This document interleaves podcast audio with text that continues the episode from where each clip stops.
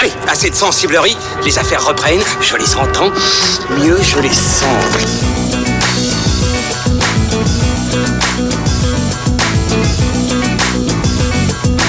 Qu'est-ce que c'est que ce foutoir, mon petit Bernard? C'est l'engin de guerre le plus puissant de tout l'univers.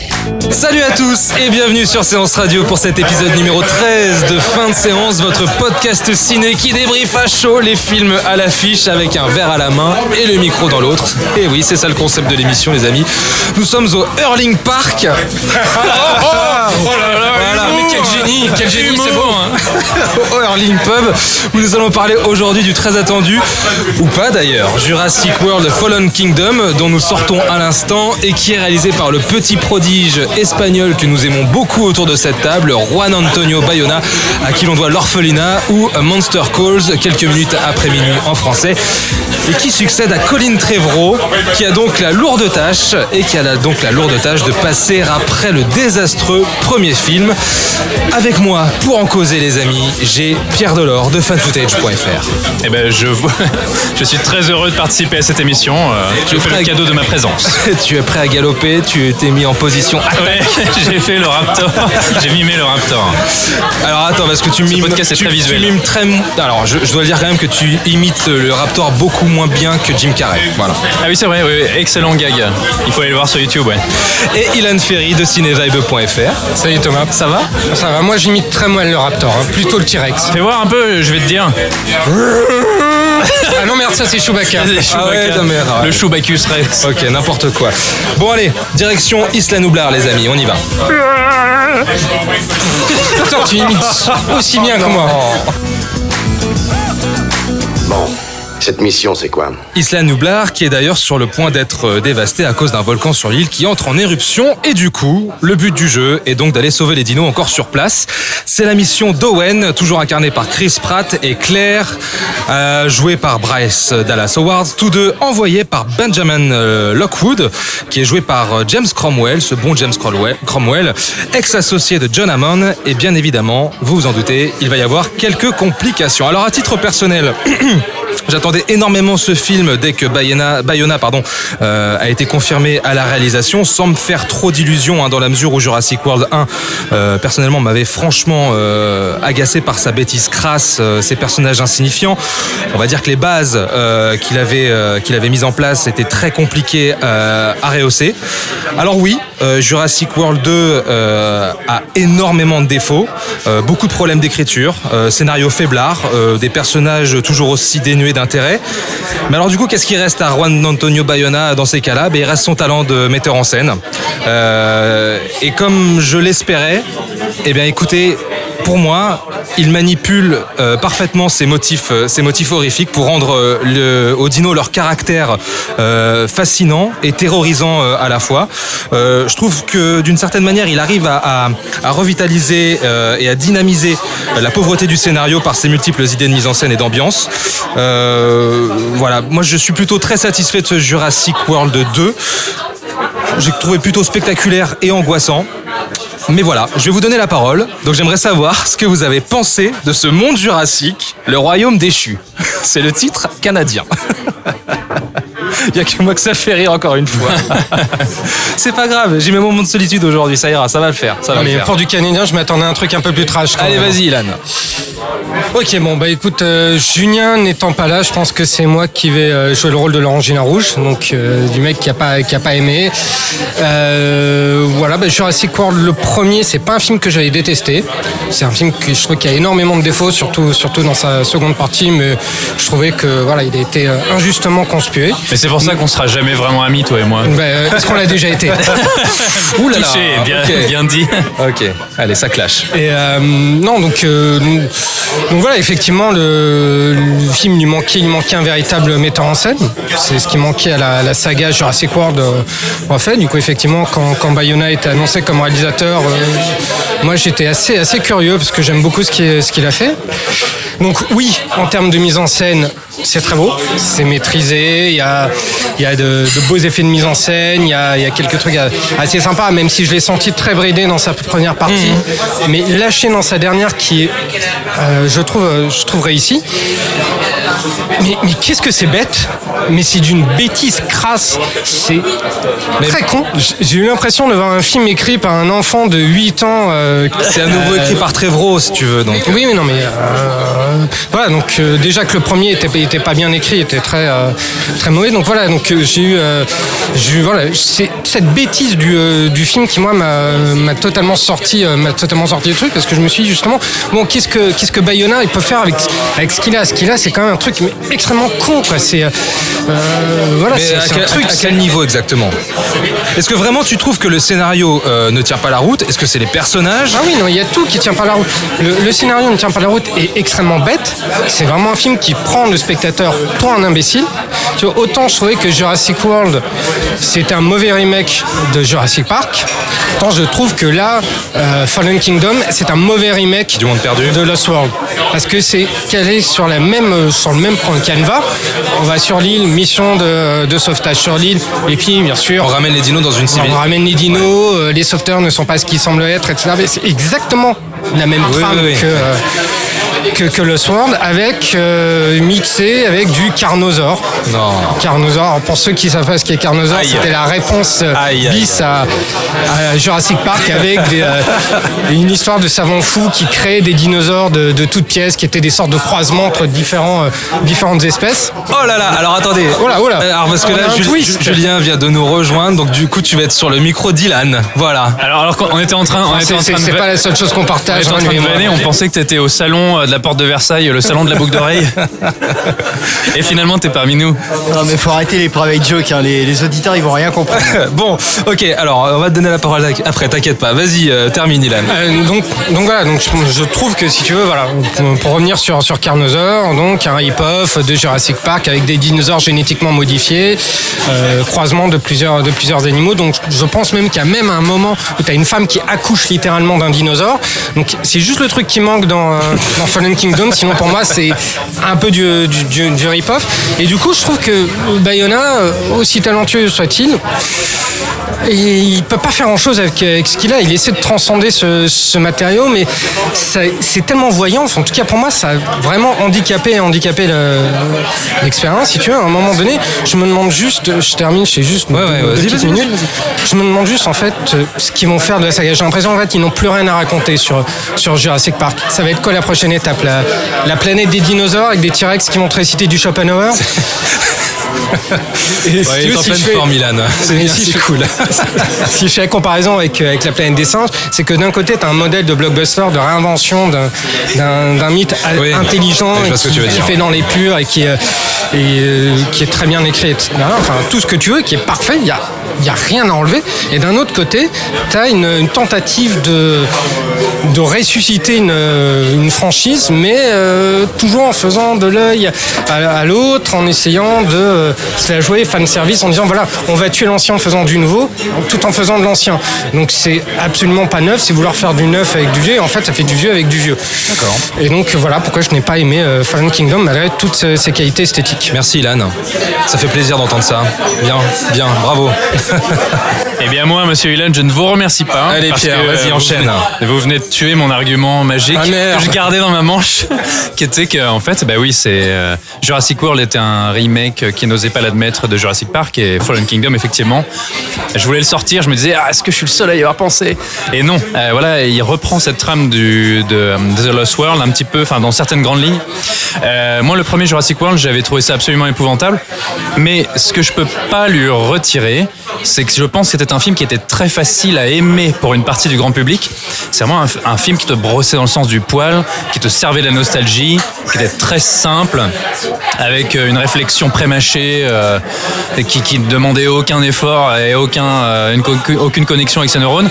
Euh, Et qui avait une, sa- une, une sale gueule hein, pour le coup en plus. et qui était surtout très vilain. C'était vraiment Ah oui, la, la deuxième partie est horrible. hein. avec des personnages dont on n'avait rien à foutre, etc. Par contre, il te servait de la nostalgie en bloc. C'est-à-dire que le film commençait depuis 5 minutes, t'as littéralement c'est la scène, t'as deux gamins, ils ouvrent la fenêtre et bam, on te balance le thème de Jurassic Park. Les mecs, ils venaient d'ouvrir la fenêtre. Avec un, un travelling dégueulasse. il y a un moment, faut le gagner, son thème oui. culte de John Williams. Ah oui, hein. oui. Là, Jurassic euh, Fallen Kingdom, Jurassic World 2, disons comme ça, ce que je peux pas lui reprocher, c'est que c'est un film qui, au moins, je trouve, malgré sa reprise de certains éléments de The Lost World, fait un peu les choses différemment. Moi, je trouve qu'il économise son ADN Jurassic Park. Effectivement, la première partie, elle est très problématique et tu sens que Juan Antonio Bayona, le pauvre, il a fait ce qu'il avait. Et à un moment, tu peux pas faire de l'or avec de la bouse de, de Diplodocus, quoi.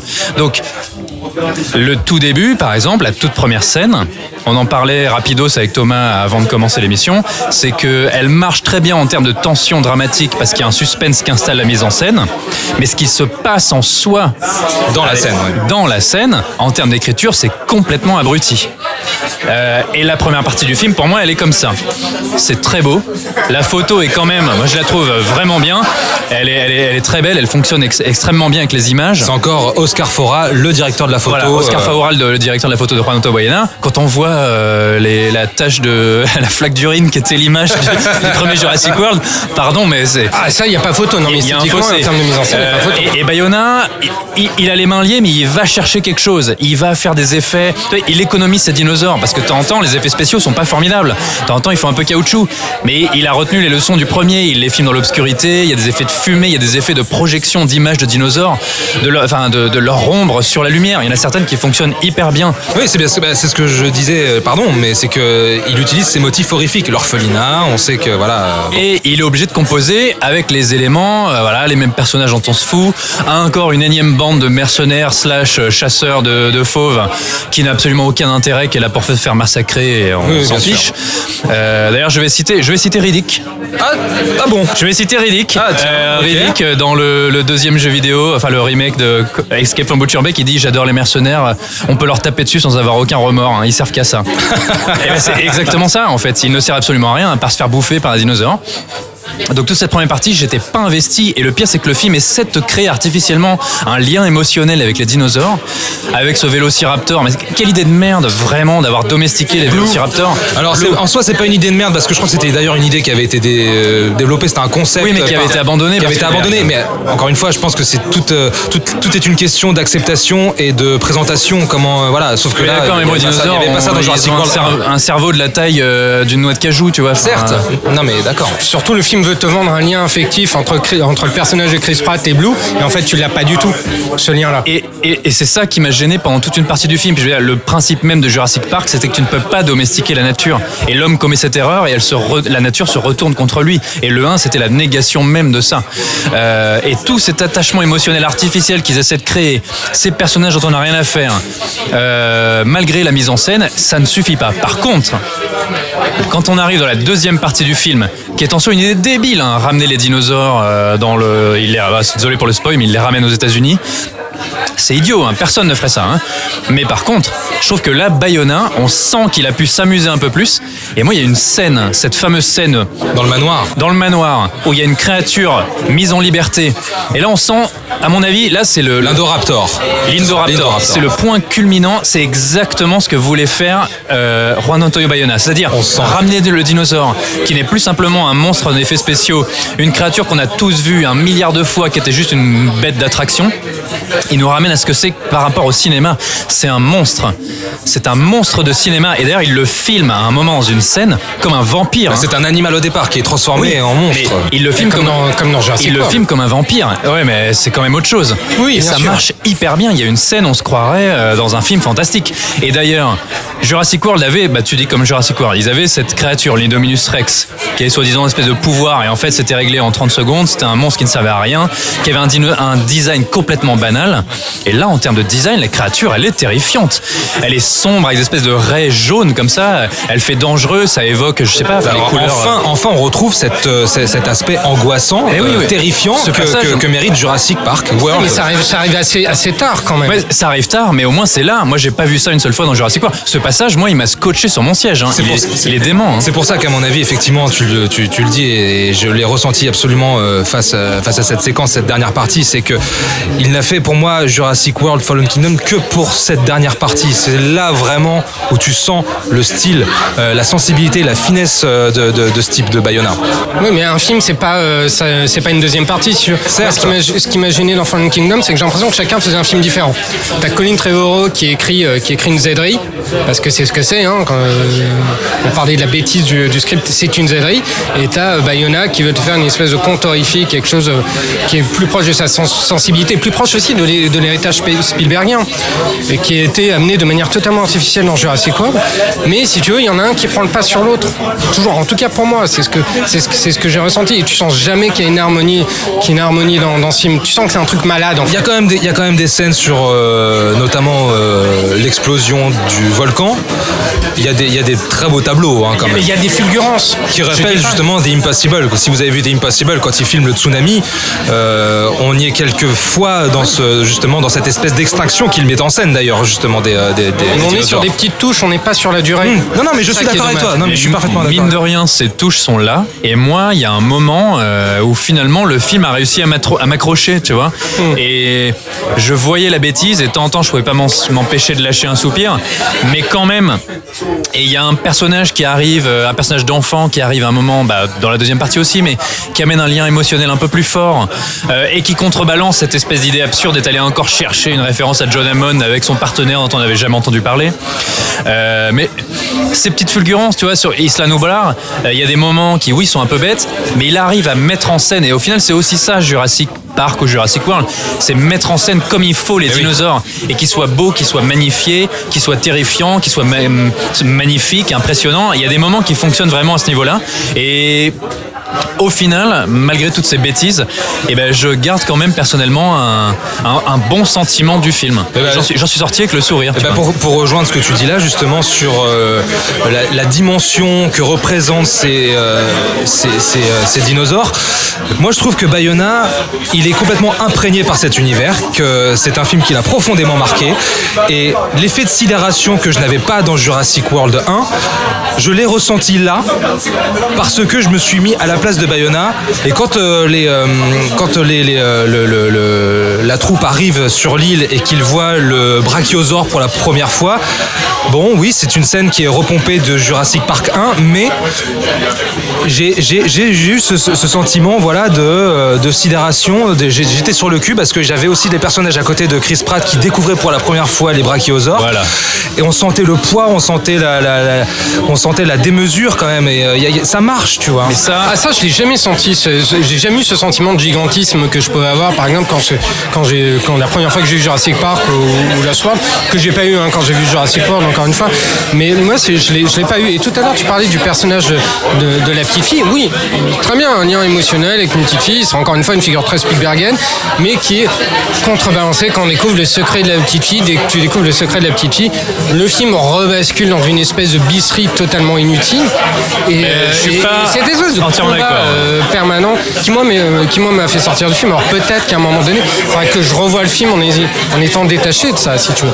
Mais euh, mais je n'ai eu de enfin j'ai été mais totalement euh, pas omnibulé mais j'ai été comment dire handicapé enfin totalement isolé du, du film enfin de la portée peut-être poétique du film par par sa bêtise scénaristique. Il y, y a quand même, je trouve, quelque chose qui est intéressant malgré les, certaines bêtises du scénario, c'est qu'il y a un double discours où il y a un niveau de lecture, parce que par exemple dans Jurassic World 1, ça tombait complètement à l'eau, peut-être parce que c'est comme d'habitude, il y a 2000 réécritures euh, et on lisse le film au fur et à mesure jusqu'à ce qu'il ne représente plus rien, mais on pouvait y voir éventuellement une, en sous- sous-sous-texte une critique euh, de l'exploitation mercantile de la franchise. Là, je trouve qu'il y a aussi un, un deuxième niveau de lecture qui est mine de rien pas si inintéressant. C'est est-ce qu'il faut sauver ces dinosaures les mourir ben, et les laisser mourir Bah oui. Les laisser mourir parce que ce qui se passe dans le film est aussi parce que bah, qu'est-ce qu'est devenu la franchise aujourd'hui? Alors oui, on, mais on voit des vieux de la vieille qui disent bah non, il faut y mettre un terme. On a quelqu'un qui nous dit mais attendez, vous avez des générations d'enfants qui ont grandi dans un monde où on leur explique que les dinosaures vivent et eux ils ont envie de continuer l'aventure. Et ça, ça s'applique totalement aussi au public public. Et je trouve que là-dessus, euh, quand on regarde le film avec cette lumière, je dis pas que c'est brillant. Encore une fois, c'est un film de Colin, c'est écrit par Colin Trevorrow et il fait ce qu'il peut avec ce qu'il a. hein. Euh, mais euh, de temps en temps, comme tu le rappelles, il y a des fulgurances et vu sous cet angle, je trouve que c'est pas toujours aussi idiot. Même si de temps en temps, le film s'en mêle dans sa propre narration et se contredit. hein. Bah, le problème, ouais, c'est ça. C'est-à-dire que le problème que le- le- l'idée que les dinosaures doivent être sauvés, c'est confié à Bryce Dallas Howard, qui dans le premier film, avec ce qu'elle a vécu, on pourrait croire logiquement qu'elle n'a pas forcément très envie d'y retourner. Sauf Mais son personnage n'a aucune Ah explication oui, logique. c'est c'est En plus, elle a monté une espèce d'ONG pour justement sauver euh, les, euh, les dinosaures, etc. Enfin bref, vous verrez, mais il y a quelque chose qui- qui déconne. Euh, je, pense que tu parlais tout à l'heure de, de, euh, Bayona qui se rapproche quelque part de, Spielberg. Il y a beaucoup de symboles, je trouve, dans, euh, dans, dans ce que dans ce que Bayona met en scène, notamment. alors, je, je sais pas tellement si c'est un spoiler, mais quand les dinosaures, bon, on, sait, doivent être ramenés à la civilisation, voilà, pour X raisons. Il y a une scène quand même chargée de chargée de symboles avec où, tous les tous les tous les comment tous les dinosaures sont enfermés dans une pièce, euh, que la, ca- la cage s'ouvre. Enfin voilà. Il y a énormément de symboles et d'images fortes. Ah ouais, quand même, un mine Et de sans rien. réutiliser les ficelles du premier, c'est-à-dire nous ressortir des gadgets de Jurassic Park pour nous Ah amener oui, la larme à l'œil. quoi. Autant c'était très ostentatoire dans, dans Jurassic World, autant dans une Fallen Kingdom c'est un peu plus c'est un peu plus organique. Mais encore une fois, moi je trouve que ça, ça arrive tard et que justement jusqu'à avant, bah euh, moi j'ai vu un truc scénarisé par euh, par Trevorrow, donc un mec. Ouais, c'est ça le problème. J'ai eu l'impression voir un film un film de dinosaures effectivement scénarisé par Michael Bay, donc un donné, euh, Oh, oh non. c'est- très très bête quand même. Non, mais à la limite, je sais même pas, tu vois, je sais même pas si le scénario est, est, euh, est profondément stupide. Ah si, il- J'ai pas la. enfin, non, c'est une histoire, c'est une histoire qui. euh, regarde, dans le monde perdu, on lui a pas reproché ça quelque part. Pour moi, c'est son Enfin, traitement qui est, qui est stupide. c'est- ça. de base, elle Et puis, pu par, quel personnage il est porté surtout, c'est ça aussi qui est problématique. Lost World, c'était King Kong. C'est King Kong, la deuxième partie de Lost World. On va pas spoiler, mais le pourquoi du comment de, de- du rapatriement des, euh, des dinosaures aux États-Unis, c'est quand même complètement con. Enfin, faut, Oui, faut le dire, c'est complètement mais, con. mais c'est là où je reviens à ce que je disais au tout début. Je trouve que c'est un film. Je sais pas qui a insufflé ça au film. J'aurais tendance à croire, bah, à dire que c'est Bayona, mais je- j'en j'en sais rien. Mais moi, je trouve que c'est un film qui essaie de se détacher de l'héritage Jurassic Park pour aller ailleurs. Notamment un con- un- une illustration concrète, c'est-à-dire dans son utilisation de la musique. Il essaie de trouver ses propres thèmes, il essaie de gérer ça différemment, il économise sa nostalgie. Un score plutôt bon de Michael Giacchino, Un je bon trouve. score de Michael Giacchino. Euh, dans son utilisation des symboles, qui sont ses symboles propres, il va pas repomper ce qu'avait fait le- les premiers Jurassic Park comme le faisait Jurassic World. Et surtout, ce final aux États-Unis avec les conséquences que cela entraîne, euh, je trouve que là, il met la franchise au pied du mur en lui disant maintenant, maintenant, alors malheureusement c'est Colin Trevorrow qui va reprendre a ça. priori la suite, Eh ouais. mais en disant maintenant rien n'est plus comme avant. Genre, je trouve qu'à la fin il change quand même pas mal la donne et il emmène la franchise dans autre chose. Et le troisième Jurassic World, a priori, ça pourra pas être encore une histoire de parc d'attraction. hein. Et il y a une piste très intéressante qui est autour de la gamine aussi. Et c'est un film qui introduit des nouvelles questions sur la génétique, etc. Euh, moi, ça m'a rappelé quelques scénarios abandonnés euh, de Jurassic World 4, euh, euh, Jurassic Park 4. Je, je vais pas trop en dire parce que ça, ça pourrait spoiler, mais allez y jeter un coup d'œil. Et je trouve que là, quand même, il emmène l'univers Jurassic Park, Jurassic World vers autre chose. Et tu évoquais, euh, t'as fait un mini spoil en fait. Je viens de me rendre Je vais, Oui, pas, oui. reprendre, je vais pas reprendre ce que t'as dit parce qu'en fait c'était un peu trop. Mais euh, maintenant, rien n'est plus comme avant et il va falloir composer avec. Et ça, je trouve ça hyper intéressant. Oui, mais pour moi, le film existe vraiment dès qu'il s'accepte en tant que conte horrifique. Mais ça met un certain temps, si tu veux. Ah, Il y a des choses quand même vraiment très cool au- au- avant cela quand même, avant le, le manoir, Oui, avant il y, y y a de belles images. Il y a un beau plan séquence. Tu sais, j'ai Le plan séquence, effectivement. Mais euh, J'ai l'impression que c'est le genre de truc que tu dis pour défendre un film à chaque fois. Ouais. C'est l'argument pour défendre un film. Non, mais il y a un beau plan séquence. Et hein. à quel, à quel moment Ah bah on peut pas dire parce qu'il y en a un autour de la table qui n'a pas vu le film. Il a Déjà, qui il mimé- faire bien, tu veux dire quelque chose Il euh, j'ai compris. Non mais j'ai compris. Effectivement, ça marche bien. Je, je- je fais très bien le T-Rex, regarde. Les gars, j'ai une question quand même. euh, j'ai quand même une question qui euh, qui me trotte dans la tête. Où est Omar Sy? Euh, bon débarras. je l'aime bien, hein, mais bon, euh, Mais c'est un. il servait à rien. Ok. il nous manque pas. hein. Un mot sur Jeff Goldblum. Aïe, Oula, aïe, aïe, ouais. aïe, aïe. Moi, je t'ai dit quoi Je t'ai dit autant euh, Ian Malcolm euh, dans le 1, le 2, il était cool. Là, il est chiant, profondément chiant. Ils sont embourgeoisés. euh. Tu ne vois pas beaucoup en même Ouais, temps. mais le peu de fois, euh, c'est l'arnaque. Hein. C'est un caméo. En fait, il- il a un discours. euh, Enfin, son discours en soi est intéressant et ça correspond à la thématique. Par contre, Bah, bon, c'est le spécialiste de la théorie du chaos. on Donc, aurait pu euh, s'en ouais. passer. ouais. Un mot également sur la technique, parce que mine de rien, la technique euh, chez Jurassic Park, ça a son importance. Et Euh, là, c'est pas. Moi, j'ai trouvé que de temps en temps, il y avait des faux pas. Ouais, Pierre. Alors, je suis resté jusqu'à la fin du générique. Ça fait longtemps que j'avais pas vu un générique aussi long. Ça, non, Apparemment, il y a une scène post-générique. Ah ben j'allais le dire en fin des voilà mais Ilan aujourd'hui il a décidé de me griller toutes mes cartes quoi donc euh, le générique est Bah, Minos n'était pas là, Mais donc oui, mais euh, il je faut suis bien- obligé, tu vois, de me prendre, de m'en prendre à quelqu'un, quoi. et euh, mais on sent la cruauté naturelle de Ilan Ferry c'est pour ça qu'il a pas aimé le film non mais euh, en fait il y a un nombre de, de boîtes d'effets spéciaux génériques c'est hallucinant il y a des effets spéciaux en permanence Euh, j'imagine que ça a été très compliqué de tout réaliser moi je trouve qu'il y a quand même quelques dinosaures qui fonctionnent moins bien le- c'était pareil dans Jurassic World il y en a qui font un petit peu caoutchouc un petit peu trop animé un peu trop fluide c'est dommage je sais qu'il y a des, animatroniques des décors qui ont été construits qui sont magnifiques D'ailleurs, euh, Universal a beaucoup plus communiqué sur les animatronics Ouais. que le premier. Oui, oui, tout à fait. Non, mais on les voit. Mais de temps en temps, ça manque un peu. Et, et Bayona, il a l'intelligence de les économiser. Il a retenu les leçons du premier. Il les filme dans l'obscurité, à travers la fumée, etc. Il y a un côté plus organique. Plus organique. Ah, quand même. De Ouais. temps en temps, euh, il y a un ou deux dinosaures, ça passe moyen, je trouve. Ouais. Ilan Bah, écoute, oui, non, mais je suis tout à fait d'accord avec toi. euh, T'étais ailleurs de toute façon, tu t'en foutais. hein, terme. tout de suite. Non, mais c'était quelle mauvaise langue, quelle mauvaise langue. Irrattrapable. Non mais pour avoir revu Jurassic World euh, pas plus tard qu'hier, effectivement, bah, il y a toute une deuxième partie où c'est une catastrophe où les, où les, euh, les dinosaures ressortent mal. Enfin, t'as l'impression de voir une cinématique de jeu vidéo euh, Nintendo 64. Là, effectivement, dans cette espèce d'économie, euh, d'économie des effets, euh, Bayona était assez intelligent et, et je trouve, moi, moi, je les ai trouvés plutôt bien faits les, les- les dinosaures, mieux que dans, que dans le premier Jurassic World. Il y avait des, il y avait des vélociraptors dans Turok 2 sur, euh, sur Nintendo 64. Ah bah oui, voilà, c'est ça, bah, Nintendo 64. J'aimais beaucoup ce jeu. Bon bah voilà, je pense que euh, alors on, on l'a dit. Ah oui, alors bah, attends, mais effectivement, si vous restez jusqu'à la toute, toute, Ouais. toute, toute fin du générique, il y a une petite scène post-générique. Ah, Apparemment, Non, moi, je pas vu tous les deux, direct. Moi, je suis le seul qui fait son boulot. hein.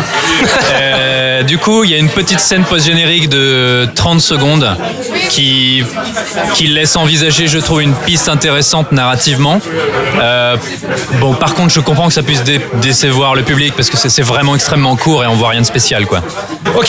Ouais, donc, voilà, donc en gros, t'es en train de nous dire, il y a une scène post-générique, mais tu Finalement, vois rien. ouais, ça sert à rien. Mais si, si je la raconte, si je la raconte, ça spoil. Narrativement, ça peut amener vers quelque chose d'intéressant par rapport à ce que ça représente conceptuellement, mais c'est un peu vague euh, dans un Alors moi je propose qu'on donne le mot de la fin à Julien Munoz qui n'a pas vu le film et qui nous a rejoint boire une bière. Vas-y Julien, rapproche-toi, c'est à toi. Non, moi, j'ai une question. En fait, c'est euh, est-ce que c'est un- du terrorisme émotionnel, euh, 2 Pourquoi t'aimes pas Juan Antonio Bayona toi Non, non, mais comme c'est l'argument euh, Ah, contre oui, Bayona que je Oui, ne oui. supporte pas, qui est c'est épidermique. Alors euh, précise quand même terrorisme émotionnel, c'est-à-dire que c'est très tir à l'arme à chaque Et, fois, à chacun ouais, de ses films. c'est- Généralement, c'est des films ce émotionnels qui te laissent aucune marge de manœuvre. Euh, qui- qui- t'es- comment dire, tu es confronté à tes propres émotions en tant que spectateur et tu peux pas y échapper. Et c'est- un défaut qu'on lui reproche énormément. Enfin, un défaut. Euh, si certains voient ça comme un défaut. Moi, je trouve que c'est justement une des plus belles qualités de son Oui, cinéma. oui, bah, et puis c'est rare. hein, Et euh, hein. donc, enfin, voilà, est-ce qu'il y a de vraiment de l'émotion dans, dans celui-là? Est-ce qu'il arrive à injecter quelque chose de vraiment. Avec la gamine peut-être si quand même un peu ouais. Il y a- moi, je trouve qu'il n'y a pas énormément non, globalement parce que dans les le film, sauf voilà. cette séquence du manoir qui va encore une fois dans le film de créature avec cette petite fille, etc. Là, par contre, je trouve que émotionnellement, euh, ça envoie du bois. hein. Bah, ça a l'air bien en fait. Bon, il est temps de terminer ce podcast. Euh, Jurassic World Fallen Kingdom, vous êtes sûr hein? C'est bon. Rien à rajouter, hein Ok, je désannonce. Ok, donc Jurassic World Fallen Kingdom est actuellement en salle. N'hésitez pas à aller le voir quand même, malgré tout. Hein, Ilan? Oui, oui, Mais oui, si, non, mais vas-y, c'est allez. pas- oui, c'est non, mais mouille-toi, allez. Ouais, c'est pas mal.